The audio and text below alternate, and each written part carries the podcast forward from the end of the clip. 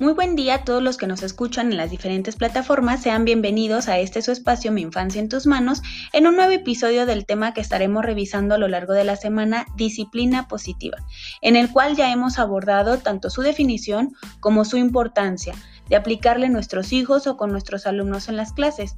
El día de hoy estaremos revisando un poco a fondo de dónde surge esta disciplina positiva de la que estamos hablando, es decir, cuáles son los principios en los cuales se basa la disciplina positiva. Y entonces, eh, bueno, pues damos entrada a este tema y averiguaremos cuáles son cada uno de esos eh, principios con los cuales se está construyendo la disciplina positiva. Eh, se fundamenta en la comunicación, el amor, el entendimiento mutuo y la empatía. Requiere un clima familiar positivo y respetuoso y a su vez favorece perdón, el disfrute de las relaciones familiares y refuerza los vínculos afectivos. Estos son los principios en los que se basa eh, esta forma respetuosa de educar. El primero de ellos es la amabilidad y la firmeza. Debe encontrarse el equilibrio y alejarse de la excesiva autoridad y de la excesiva permisividad por lo que es necesario ser firmes y amables al mismo tiempo. Un segundo punto es el respeto mutuo. Con la disciplina positiva se respeta las necesidades del niño, pero también las del adulto. Se trata de escuchar a los niños y comprender lo que sienten para ayudarles a gestionar sus emociones y mostrarles maneras de comportarse de una forma respetuosa. Eh, no se trata de buscar culpables ni de hacerles sentir así, sino de enseñarles a aprender del error desde la aceptación y comprensión del mismo. Un tercer punto es la conexión y vínculos afectivos. La disciplina positiva requiere conexión emocional, que favorece por un lado el desarrollo afectivo del niño y por el otro construye eh, y contribuye también a reforzar eh, los vínculos con los padres. Recordemos que es muy importante la manera en cómo les estamos enseñando y también qué queremos que ellos estén aprendiendo. Por eso es muy importante que nosotros nos involucremos de la mejor manera posible. Un punto más es la implicación del niño.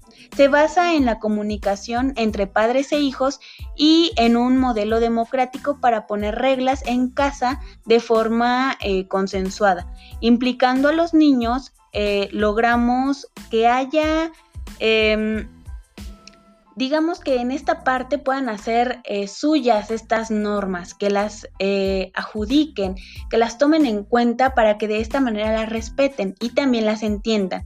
Así también aumentamos el compromiso que ellos puedan tener con las mismas reglas. Un último casi punto es desarrollar eh, lo emocional en esta parte de los niños. Recordemos que es muy importante.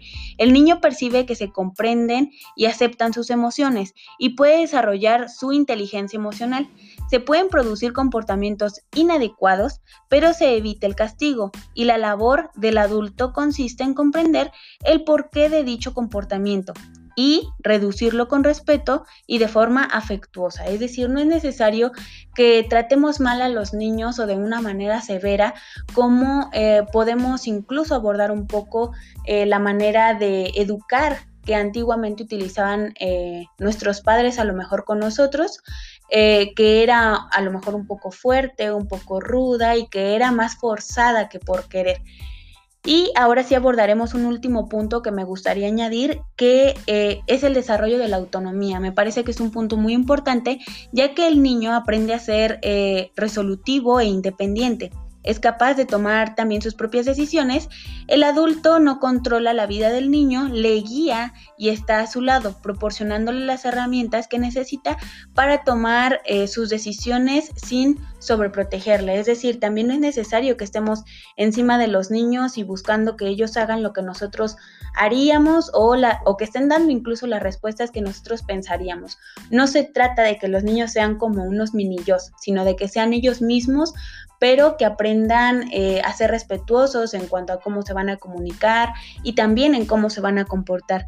Es impresionante cuántos aspectos son considerados para formar y educar a nuestros hijos desde una disciplina positiva en donde predominen estos mismos que hemos estado revisando y no solo eso, sino también se puede comenzar a educarles e involucrar ciertos eh, valores que son importantes para su desarrollo y formación personal. Por el día de hoy es todo. Pero no nos despedimos de ustedes sin antes cerrar con una frase de Jim Rohn. La disciplina es el puente entre las metas y los logros.